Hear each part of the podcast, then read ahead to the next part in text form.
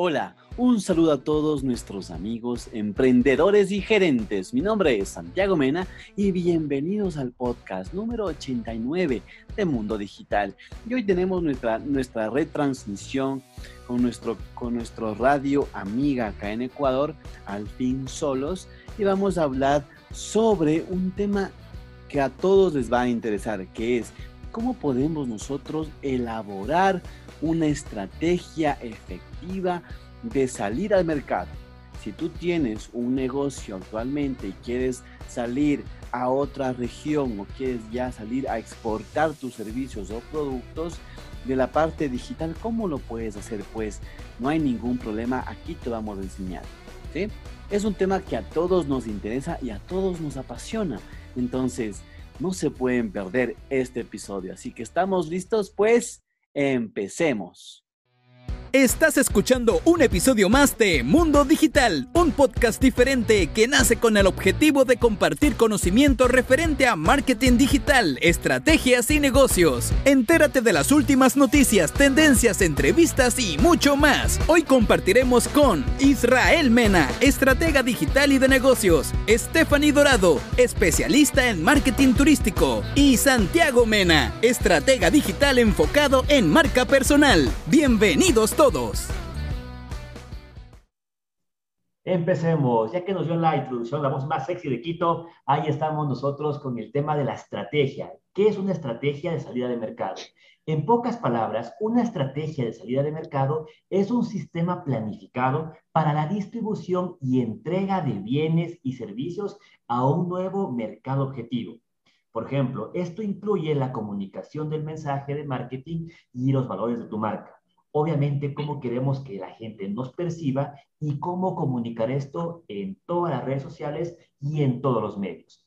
La estrategia de salida de mercado tiene como objetivo lograr una adaptación de tu producto, el famoso Product Marketing Fit. Es una región o un nicho específico y establece la presencia de la empresa o del mercado meta. Muchas empresas buscan también expandirse en nuevos mercados para lograr un reconocimiento de marca, mayores ventas, estabilidad comercial, así como lo estamos haciendo nosotros en P de Agencia, que estamos ya llegando al mercado europeo, el mercado español y el mercado francés. Para estas empresas es esencialmente elaborar una estrategia de salida de mercado, justo lo que vamos a cubrir nosotros el día de hoy a través de Mundo Digital. Claro que sí, Irra, y la importancia de crear una estrategia de salida de mercado exitosa es sumamente interesante. Aquí vamos a comentar un poco de cómo es la, la elaboración de una estrategia exitosa de la salida de mercado. Hay que tomar en cuenta que la expansión de una empresa a nuevos mercados conlleva un tipo de riesgo, como todos sabemos, que es algo similar al abrir una nueva empresa en la parte tradicional requiere una planificación estratégica detallada y los resultados no ocurren al azar o de manera repentina. Estos son los puntos claves a considerar para crear una estrategia viable de salida de mercado. Primero, tienes que asegurarte de que tu empresa esté lista para entrar al nuevo mercado. Muchas veces pasa que antes de comprometernos a expandir nuestro negocio, es necesario que todo tu equipo esté de acuerdo en el movimiento de tu empresa, en un nuevo escenario internacional, como justo estábamos haciendo en PD Agencia, que nos estamos lanzando de manera internacional con nuestros servicios. Para iniciar este proceso, hay que comenzar abordando los siguientes puntos que hoy les quiero comentar, mis queridos amigos. La primera parte, tomamos apunte, la alineación de los objetivos.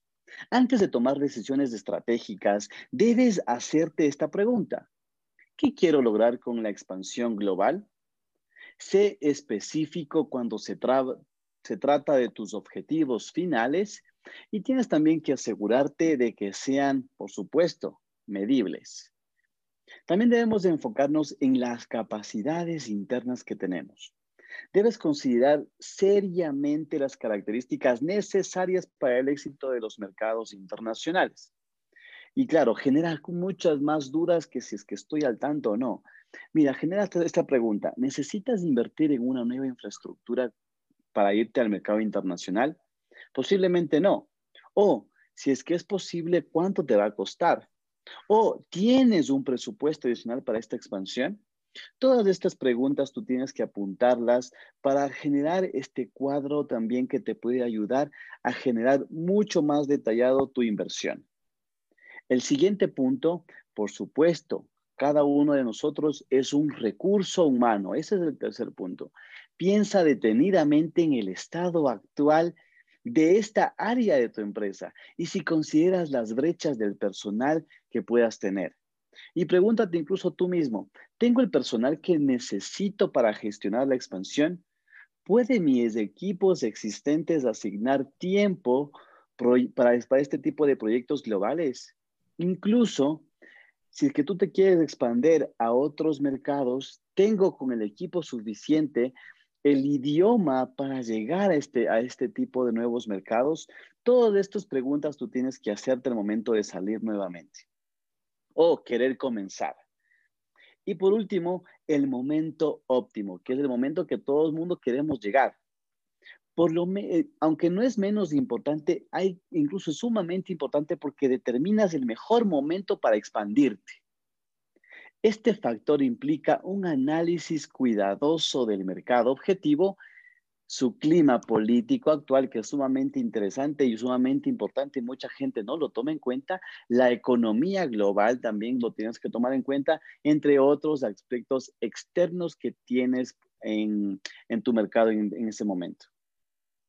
Santi, qué interesante porque es verdad, tenemos otros muchos clientes que nos pasa mucho eso, que quieren expandirse, quieren romper mercado, quieren hacer muchas cosas de expansión de su negocio pero no toman en cuenta la parte básica de entender todos estos puntos, de preguntarse antes todo lo que nos comentó Santi. Si es que nosotros ya estamos en ese punto, en donde ya tenemos todo eso respondido y resuelto, la siguiente parte es determinar una posible adaptación entre el producto y el mercado. Y aquí les comentamos nosotros lo que nos pasó ya con mi experiencia propia entrando a un nuevo mercado incluso lo que tuvimos como complicaciones y que tuvimos que determinar qué es lo que puede pasar el momento que estamos ofreciendo un producto o un servicio. De manera general aquí nosotros, cuando hacemos una presentación de ventas con Santi, nos va sumamente bien. Los clientes nos, nos aman de cierta forma porque entienden lo que es el proceso, lo que hacemos nosotros en el marketing y demás. Pero cuando empezamos nosotros a hacer estas presentaciones en el mercado europeo, algo no generaba clic al 100% con la gente que nos escuchaba en ese lugar. ¿Qué fue lo que hicimos? Hicimos nosotros un cambio en la presentación. Nuestros socios de España hacían la presentación inicial y nosotros complementábamos, obviamente, el discurso en base a nuestro conocimiento. O también nuestra socia, Steffi Dorado, ella hablaba con su acento colombiano y cautivaba mucho más que obviamente nuestro acento por ahí ambateño. Así que nosotros entendimos que también de cierta forma no solamente es importante adaptar el producto o el servicio, sino también la manera de presentar. Aquí, dos, aquí también debemos también tener en cuenta nosotros que el producto y el mercado también tiene que hacer una cierta adaptación dependiendo la región a donde queremos llegar. Investigar de cierta manera si es que nosotros lo que estamos utilizando como presentación se adapta. Recuerden que algunas palabras en Latinoamérica o en otros mercados pueden significar totalmente cosas diferentes. Aquí les dejamos dos herramientas muy interesantes para que ustedes puedan también determinar el potencial que tiene el mercado. La primera, la básica, es Google Trends.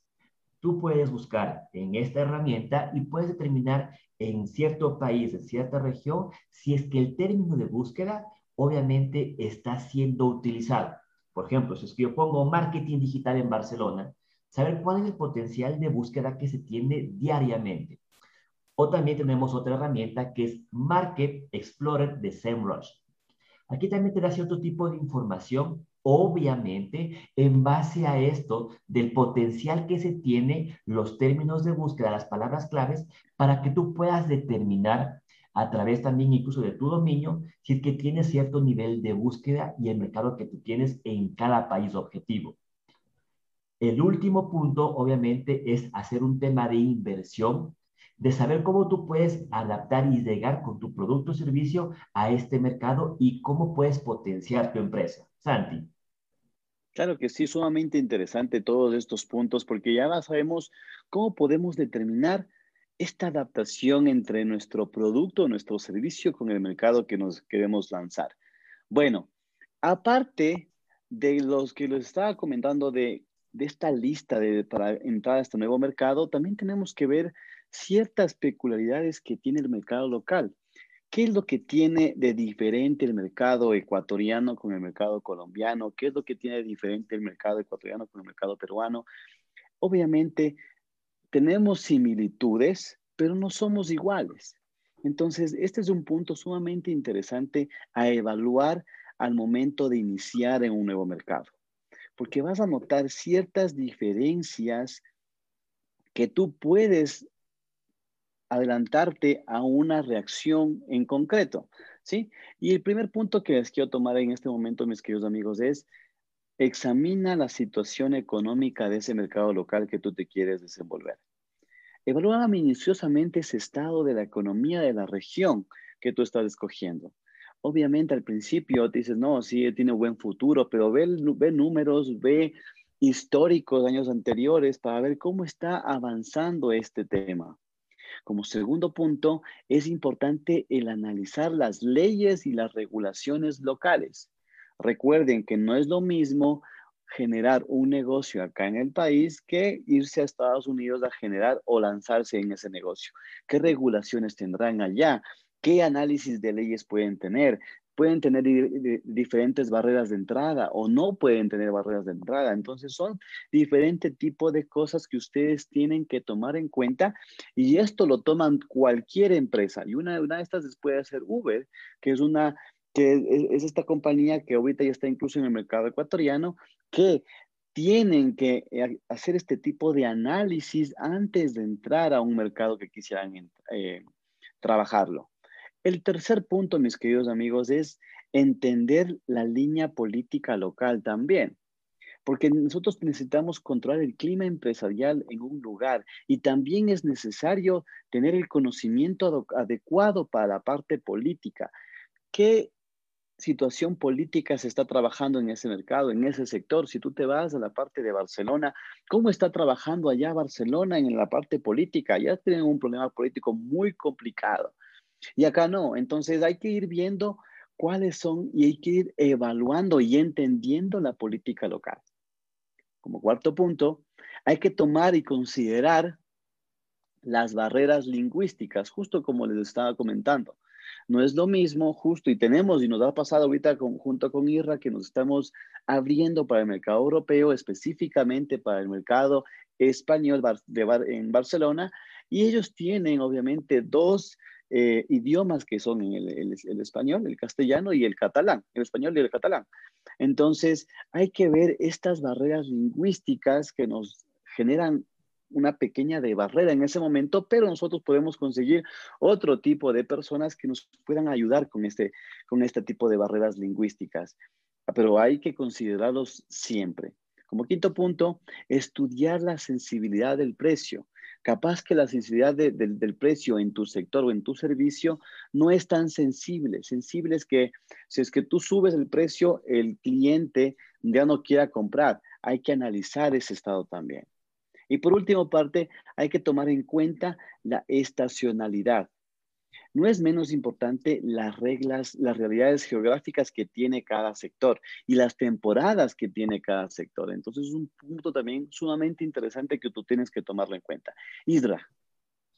El siguiente punto es una parte importante de tu discurso de venta. Es tener claro la propuesta de valor. Considera que el beneficio puede esperar los clientes y cuáles son, obviamente, esa parte diferenciadora de tu producto o servicio. Responde las siguientes preguntas. Ahí, mi querido Santi, respondamos a estas preguntas. ¿Cómo tu producto o servicio resuelve o mejora algún problema? ¿Qué beneficio puede esperar los clientes? ¿Por qué los clientes deberían comprarte a ti en lugar de tus competidores? En otras palabras, ¿cómo eres mejor que tus competidores? Si que tenemos nosotros eso sumamente claro, estas tres preguntas las tenemos resueltas, nosotros encontramos dentro de la intersección la propuesta de valor, identificando nosotros sumamente de claro la solución, el beneficio y la ventaja que nosotros, nuestro producto, nuestro servicio, obviamente oferta a este público objetivo, a este cliente final. ¿Por qué resaltamos nosotros mucho esta información? Porque el momento en que creamos algún tipo de campaña digital, el momento en que queremos potenciar este producto o servicio, esta parte de la propuesta de valor es tan importante porque es lo que nos va a hacer a nosotros resaltar de la competencia, poder empezar a generar nosotros esa diferente oferta que está faltando en el mercado o poder encontrar nosotros cierto tipo de nichos que están buscando este producto o servicio. Así que ya saben, una cosa muy interesante es justo esta parte de la propuesta de valor. Ya para terminar nosotros, eh, Mundo Digital, el día de hoy aquí en Al fin Solos, que nos comente, Santi, cómo podemos definir la estrategia de entrada de mercado. Claro que sí, ya para terminar, sumamente rápido les quiero comentar, mis queridos amigos, que en el tema de la globalización ha cambiado bastante a empresas y más también el tema de pandemia porque nos hemos enfocado en diferentes estrategias de distribución, ¿no es cierto? Si pensamos en una producción física, la fabricación ahora puede extenderse por todo el mundo y los productos pueden ser entregados a los mercados en todo tiempo. Ahora cada vez sirve más fácil poder nosotros vender un par de zapatos acá en Quizapincha o acá en Píllaro, en diferentes partes del Ecuador, hacia el mundo. Entonces, este tipo de trabajos ya lo podemos hacer, lo podemos trabajar de manera rápida. Es similar a las empresas también de e-commerce, que pueden gestionar la entrada de bienes de proveedores locales ¿Por qué? Porque para las empresas, por ejemplo, también de software, mientras tanto, las fronteras geográficas a menudo solo importan en términos de legislación, contratación de talentos y barreras idiomáticas. No obstante, mis queridos amigos, hay que tomar en cuenta las incertidumbres económicas que pueden influir incluso en los negocios globalizados. Esto significa que debes pensar detenidamente antes de elegir tus canales de distribución en un nuevo mercado. Sumamente interesante el capítulo de hoy. y ¿qué te pareció? Sabes que Santi, este es un tema que siempre nos están preguntando nuestros clientes el momento que quieren irse a nuevos mercados. No solamente a nivel internacional, sino también incluso el mercado local, porque es diferente cómo tú puedes llegar desde la sierra hacia la costa y viceversa. Así que tenga muy en cuenta esto el momento de que quieran potenciar su negocio. Mi querido Wilson, ya estamos terminando. Solamente recuerden que mi nombre es Israel Mena, estratega digital y de negocios, y me pueden encontrar en todas las redes sociales como isra.mkt. Santi. A mí me pueden encontrar amigos en cualquier plataforma digital como arroba santimenas y por supuesto a la agencia le pueden encontrar como arroba pediagencia o www.pediagencia.com.